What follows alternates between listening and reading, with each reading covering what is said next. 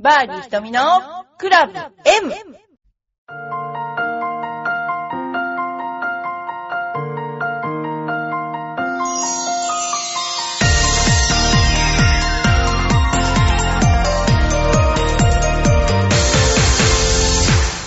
こんにちは。バーディー瞳のクラブ M です。皆さん、いかがお過ごしでしょうか？あのーですね、いっぱいまたお便り、ありがとうございます。えー、マスターズの週で、あのーマスターズの週で今じゃないけどね、本当にいい青年が出てきましたよね。なんだっけ、なんとかスピアーズだっけ。すごいですね、若いのにね。だから年齢って関係ないのかもしれないですね。経験とかも、普通だったらね、経験がある人がいいと言われてますけども、えー、もしかしたら優勝しちゃうかもねっていうような感じの選手が現れてきましたね。それからやっぱり残念なのは、あの、小田孔明選手が、やっぱりそのなんでしょうね、あの、招待状が来なかったっていうことですよね。まあ、日本、まあ、アジアは日本だけじゃないっていうことなんでしょうけども、あの、他にもね、いっぱいそういう熱心にやっていらっしゃる国もあるから、平等な考えなのかもしれないし、やっぱりあの、推薦枠という形でね、あの、出すっていうことが、えー石川遼選手が出たっていうこととか、結構そういうの微妙なとこがあると思うんですよね。やっぱりこういう競技は、まあ、どう、なんであれやっぱりランキング付けされたものに準じてやっていかないと、あの、いけないので、まあ、あの、ゴルフはね、もともと偏見があったスポーツなので、まあ、その辺のとこ難しいですけども、でもこれからはね、あの、まあ、ランキング外だったっていうこともあるんだけども、あの、そうい、うまあ、お金をいっぱい出すスポンサーに対して有利になるような状況だと逆に今度、あの、廃れてしまうかもしれませんね、こういうゴルフもね。ですから、あのまあ、今後どういう風な形で展開するかわかりませんけども、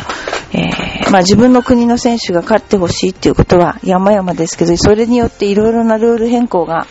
めちゃくちゃありますけども、まあでもこれからもね、あの、日本選手はそんなことに、なんていうかな、関わらないくらい上手になって、えー、西堀圭選手のような人が出てくることをもう祈っています。でもやっぱり、西堀選手が出たのも、基本彼はずっとアメリカに、まあ今まででもアメリカに行って頑張ってる人はいっぱいいるけど、でもやっぱりその、なんでしょうね。考え方からして、アメリカ人的というか、でも日本語があれだけ上手いっていうのは相当頭がいいんだなと思いますけど、あの、そういった環境で、タフな環境で育つっていうことですよね。例えばそうですよね、あの、向こうだと時差があるでしょで、そんなにこう、神経質じゃないっていうかな、日本みたいにこう、休養があってどうっていうわけではなくて、まあ、ゴルフで言うと、うちの娘が大学のゴルフだったんだけど、まあ、飛行機が遅れれば、空港で寝て、その朝、そのまま、えー顔を空港で洗って練習ラウンド行くとかいうのは大学生でも普通のことなんですよね。まあそういうようなタフな環境でやってるから、やっぱり日本でやってるととても難しいっていうのはあるかもしれないですね。はい。えー今はそれで私もいろんな、あのーことやってるんだけども、浦安市のジュニアゴルフ協会で、えーこの間あのーえー練習会行ってきました。それとまあうちのスクールの方もそうですけど、非常にこう、生徒が上手くなってきたっていうのは思います。で、私がその検定試験っていうのを作ったんですけど、まあ私が作ったのが難しすぎて進級ができなかったので、あの、先生たち、インストラクターたちが優しく変えて、で、どんどんどんどんやってるんですけど、子供っていうのは情報がそれしかないので、あのその通りにやってくれるんですよね。それがやっぱり上達のすごい原因っていうか、大人になると情報がものすごく多くて、あのー早く上手くなりたいがために、薬を2種類も3種類も上乗りしちゃうような状況になっちゃうんだけど、ジュニアの場合は、こうしようねって言ったらたった45分だかたった60分ぐらいの間に、それしかやらないので、本当に積み重なっていくと、もう、か、もう本当に皆さんに今度お見せしたいんですけども、素晴らしいフォームになってるんですよ。やっぱり、あの、みんな一生懸命教えてるってこともあるんですけど、ぜひ、あの、この効果っていうのを、あの、見ていただきたい、見ていただく機会があればなって、本当に思ってます。はい。で、この頃、すごく思うのは、いろんなゴルフ場が潰れて、アコーディアの関係の、えー、ゴルフ場に変わったり、いろいろね、あの、大手のゴルフ場さんが買収していくような感じに なって、すごく安く、えー、コースを回れるような形になってきましたよね。で、それはすごくいいことだと思うんですけども、ただあの、今後、そのゴルフ人口っていうのはどういう風になっていくのかなとか、ゴルフってどういう風になっていくのかなっていうのはすごく思っています。ただゴルフの面白みっていうのは、まあ昔は男の人が日曜日一人で単独行動しても大丈夫な時代でしたけど、今はもう家族でね、あの行動する、あの時代になってますので、だからその辺のところでどう変化していくのかなっていうのが少し私も、あの、自分たちのあの考えとか、でも、あの、考えているところでもあります。で、も、またですね、赤坂の方で一生懸命今、オーロラビジョンっていうのを作っていて、えー、だいぶ編集が上がってきました。で、結構その編集が面白くてですね、皆さんに早く見せたいと、えー、スク、スクールの先生たち総出演、総出動でやってますので、よろしくお願いします。さあ、それでは、お便りの紹介をしたいと思います。えー、いいですよね。又吉さん、ひとみプロ、こんにちは。今、私のいる島では、マスターズの話題で持ちきりです。休憩時間に流れる音楽もマスターズになっていて、おっさんたちがむっちゃ盛り上がっています。音楽をかけてるのは私です。えー、ひとみプロ的に今年のマスターズの見どころはどこですか？それでは、えー、やっぱりその新人、さっきも言いましたけど、新人の活躍ですよね。で、あとはそのボールが飛ぶようになって、クラブが良くなって、で、マスターズの会場的には古くなって、アトランタ古くなって、で、結局古くなれば多くの人が踏むので地面が硬くなって、その辺のところのコンディション、短くなったかもしれないけど難しいっていうところが見どころだと思いますし、やはり、まあ、いろいろあるけど、最終日の、その、なんて言うんですかね、選手ですよね。私、激闘を争って4日間なんだけど、その前にプロ、あ、なんだっけな。その前に、あの練習ラウンドとかあるじゃないですか。だからタフ中のタフの人が最終組に上がってくるんですよ。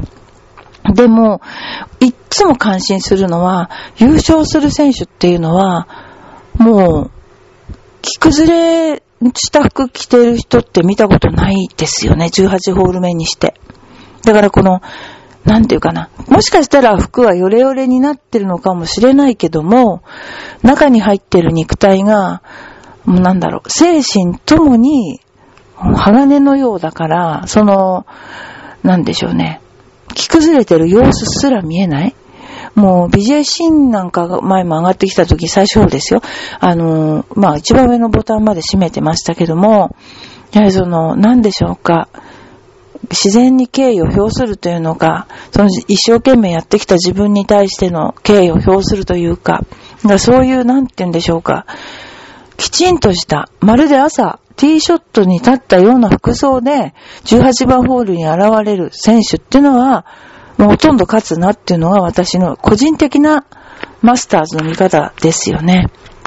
大体途中でわちゃわちゃしちゃうんですよね、人間って。まあそういう人たちは出てないかもしれないけど。でもあと見どころは、その、本当にこう、上手い選手が、普段だったら62とか3とかで回る、ま、まさにマスターズの人が、最終日に大崩れしたり、もうね、すごいするわけですよね。それは人間だからで、やっぱり心が乱れると、もちろん精神も乱れる。誰でもわかってるんだけど、あんな0.00何秒のボールの接点でですね、あの、飛んでいくわけですから、心が乱れては、もう集中力が乱れては、もう絶対にうまくいかないのは誰でもわかることなんだけど、だけどそれを本当にね、最後の最後まで 自分の心をちゃんとしながら、えー、まあ本人は何やってたかわかりませんでしたとか言うけれども、でもその何やってたかわかりませんでしたっていう心の状態を止めてるっていう感じで、座禅と一緒かな？で、心を止めて自分の体に全て任せて運動神経を信じてやってるんでしょうね。そうすると、もう考えられないようなショットが出るっていうね。あれは私もすごいなって、もういつも見て、見ながら思ってるのと、それから、最終ホール特によしって感じで打つ人はほとんどないっていうところも見てほしいんですよね。もう、その辺にある球をコーンって打っていくような、これわざともうベテランの域なんだと思いますよ。そういう風に打ってらっしゃる選手が上に行く。これはもう、よしってやってる人はあんまり上に行かないっていうのは、私も感じるところ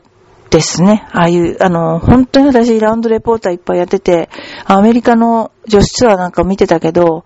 まさにそうですね、平常心で打ってる選手が強いっていう。その辺を、本当はこの人たち、気違いみたいに上手いんだけど、こんなになっちゃう。でも、こうやって打ってる。っていうところが私はね、人間がやってるゴルフの見どころだと思ってます。はい。次に、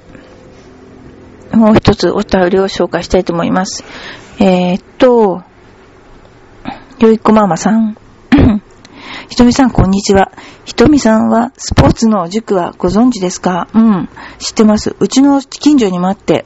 そこではスポーツ能力が6歳で決まると言われ、子供の運動能力を伸ばす塾なんですが、月謝6、7万もするんですが大人気。お金あるな、みんな。体育大卒の講師がかなり荒い言葉遣いでスパルタそうです。そこでは2歳からスキー合宿したり、幼稚園の遠足、卒園遠足が富士登山なんですよ。もちろん会わない子はすぐ辞めるそうですが、サッカー部とかもあって OB もいるそうです。私がランチが用意しているお店の若いオーナーが子供に通わせてるそうですが、ある月は二人通わせて、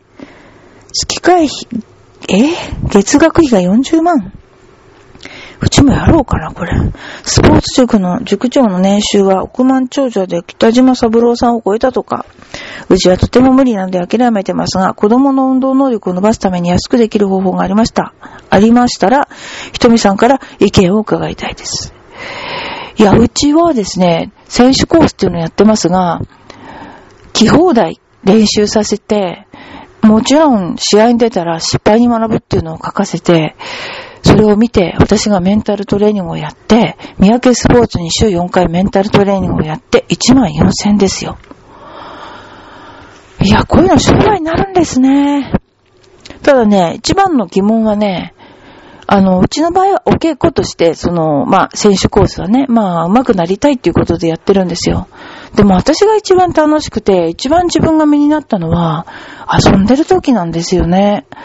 で、こういうところって、これはこのようにあります。これはこういうふうにでんぐり返し、こういうふうに体重をかけるとでんぐり返ししますと、ハウトゥーいいですよ。で、ハウトゥーって教えたら、100だったら100しかできないんですよ、子供って。だけど、もし私が80しか教えなかったら、120できる子供になるんですよ。その代わり時間はかかるんですよ。待ってると、例えば、間違った方向に行ってみたり、でももう一回試行錯誤を重ねたり。だから、一番いいの、見てわかるのは、赤ちゃんが立ち上がる時ですよね。赤ちゃんが立ち上がるって赤ちゃん頭で考えてないですよね。一回バックして立つでしょお母さんならみんなわかってると思うのね。それを誰に習ったわけでもなく、ね、だって、イルカと同じなんだからね。その状況はこうやってっていうあの科学わかんないでしょそれを何度も何度も何度も試行錯誤して捕まり立ちしていくあの姿が、私は本当だと思ってるんですよ。だから、あとその子供は、こけながらも楽しそうにトライしてるでしょ。あれが本当だと思ってて、まあお金にしようと思えば何でもこうやってお金にできるかもしれないけど、人間って迷ったり、なんていうのかな、そういうちょっと横道って大事じゃないのかなと思うのね。だから、なんていうかな、うちも芝生の高い芝生をつけて、あの、パッティンググリーンにしてるんだけど、子供がどかどか走っては、もう耐久年数も減るよね、と思うんだけど、でもそういうの大事なんじゃないんですかね。だから私思うんだけど、自分でもそう、教えればすぐできる。でも、100しかできない。で教えなかったら、80しか教えなかったら、120の子ができるんですよ。でもその20の違いって一生の違いだと思うんですよ。工夫するかしないか、試行錯誤する努力をするかしないか。要するに試行錯誤を省いた結果を出すかどうかの世界っていうのは、私はいかがなものかと思うのね。だからこのところは見てないけどね。あとはね、あのー、お、人間ってためになることにはお金払うんですよ、何でも。ためになる。この時間を60分間やったら60分間ためになったということには惜しみなくお金を払うわけですよ。だけども、なんだか遊んでるみたいだなこの学校はって言うと、お金払いたくないんですよ。でも逆だと思います、私。あのー、やっぱりね、あの、一生懸命やってるサッカーチームとかでも、もう本当なんかみんなそうですよね。で、頑張ってんなと。でも、頑張ることを教える。その、何でも今、ゆとり教育、うちの娘なんか、うちゆとり教育、最後の年の子だったけど、やっぱりね、入れ替わる、その、新課程になった時に、受験で痛い目を見ましたけども、旧課程の人は命をかけて今入りたいと思うわけですよ。新課程になったらもうわかんない科目があるからね。そうすると、自分の志望校を落としてまでも全員が入ろうとするっていう熾烈な受験が今年起こ、去年と今年起こっちゃったわけね。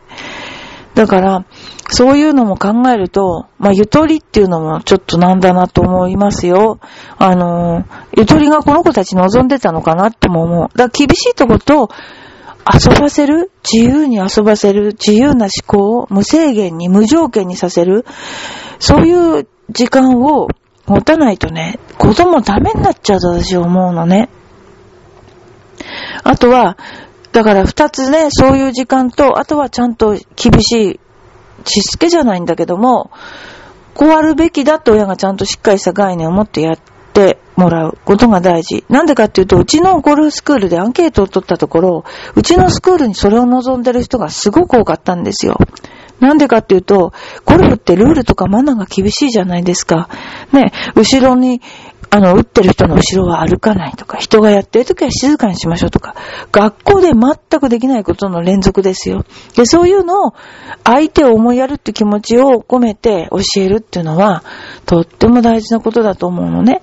もううちの子供たちは私が作った、なんていうのかな、人の後ろに立たないとかそういうのを標語のようにして教えてるんだけど、もう見なくても言えるようになっちゃった。そういうことがね、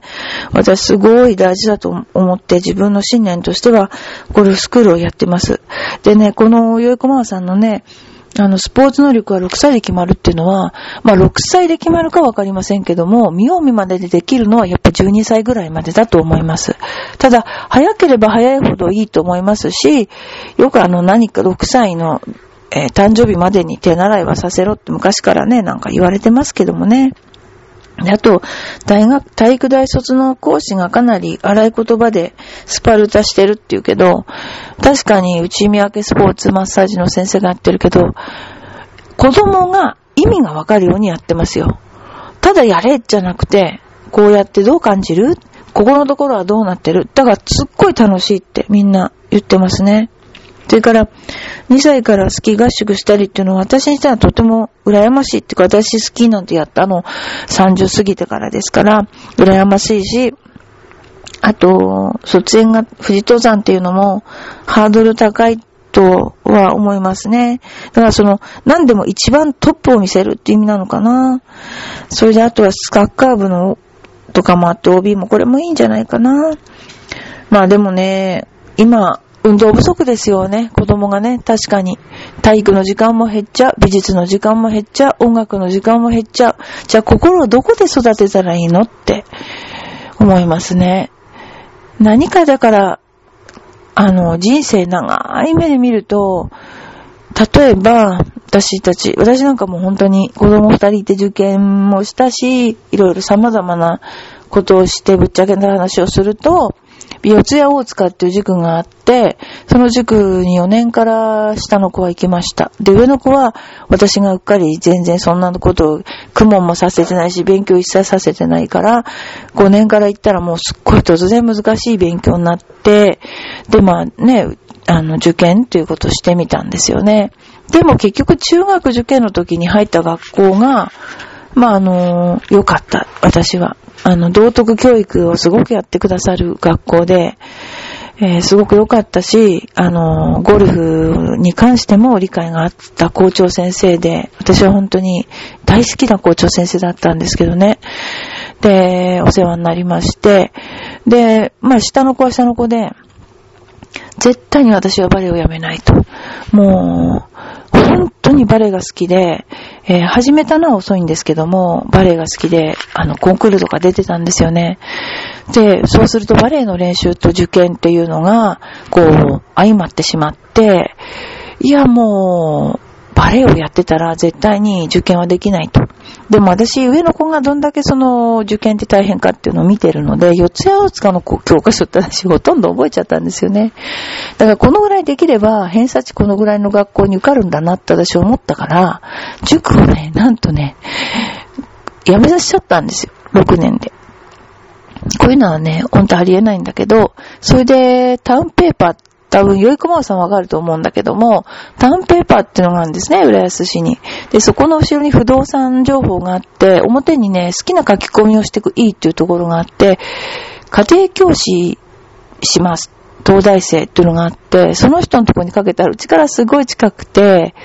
すっごい優秀な人で、それも浦安出身の三浜海星東大、今もね、すっごい優秀な熊健吾っていう人の下でやってるんだけど、その人に、あのー、習ったんですよね。すっごい優しい人で。で、その人と、えー、っと、私と3人ぐらいで、あの、教えました。もう代わりバレエは、過激な練習をしていて、週に3回か、4回ってたかな？帰ってくるのがひどいとも小学生ですよ。小学生だけど、中学生に混ざって踊る踊りなんかやってるときは、まあ、これ本当はいけないんでしょうけど、11時から夜12時まで練習してたんですよ。で、受験に臨んで。で、発表会もその時は主役だったんですね。で、結局11月の末日まではそういう練習をして、2月の1日2日と試験で、まあここ受かんなかったら、あの、いいやって感じで、そこしか受けなかったんですけどね。で、その時は、まあ、バレエずっとやってまして、うちの子供も、うちはスポーツずっとやっていて、中学に入っても、あの、付属校だったんでずっとバレエをやってました。で、高校2年の時に、え、さすがに受験があるから、あの、バレエはきっぱりやめるって話になったけど、まあその、それまでの間十何年間もバレエやってたわけですね。で、減量したりして、体もちょっと調子悪くなったりしたんですけども、2年間、あの、やりました。受験勉強。で、あの、一浪したんですけども、あの、東京大学の医学部に合格したんですよ。でもそれはね、やっぱりね、バレエをやってたね、体力があったからだと思う。で、明日入学式なんですけどね。で、下の、あ、上の子は、あの、中学、高校1年の時に、アメリカに英語を6スコわからないのに留学させちゃったんですね。それで、ゴルフと、それから英語と、それで、スカラシップっていうのを取って、大学に入って、で、大学では、うちの、大学はすべてお金を出してくれたので、一切お金かからずゴルフ上達して、で、帰ってきて、あのー、まあ、主人がね、歯医者さんやってるので、日大の私学部に編入したんですけど、これもまた英語ができたから、やっぱり編入できたんだと思います。他の学科も生物とかね、あったけども、でも、やっぱり英語が大きなポイントだったなと思ってます。まあだから、なんでしょうね。最終学歴って何なんだろうなって思うけど、中学の時にはすっごい学校に入ったって言って、それでまあそのまま東大に行く人もね、応援とか会場とかいると思いますけど、でもやっぱりその人が一体その学校で何をやりたいのかなっていうのが結構一番大事だと思って、サッカーやりたいのか、野球やりたいのか、野球部の子もね、本当に、うちは日大ですけど、野球部の子も本当に優秀な子いて、二浪で時系医大に入った子もいましたけどね、何やりたいのかを急がずに、本当にあの、やらせるっていうのが大事かなって、ちょっと真面目な話ですけど、思っています。だから子供たちは、うちに来る子供たちは、本当に可愛いし、みんな自分の子供のように思います。だから、こう、なんていうのかな。あ、急がないで、育てて、それでその子が一番行きたい道にいけるようにサポートすればいいんじゃないかなと思います。なんか、よいこまわさんがいつもいつも本当に私にいろいろ問題提起してくれるので、今日はちょっと子育て談義になっちゃったけど、またこれからも、あのー、いろいろお便りください。それでは、また来週。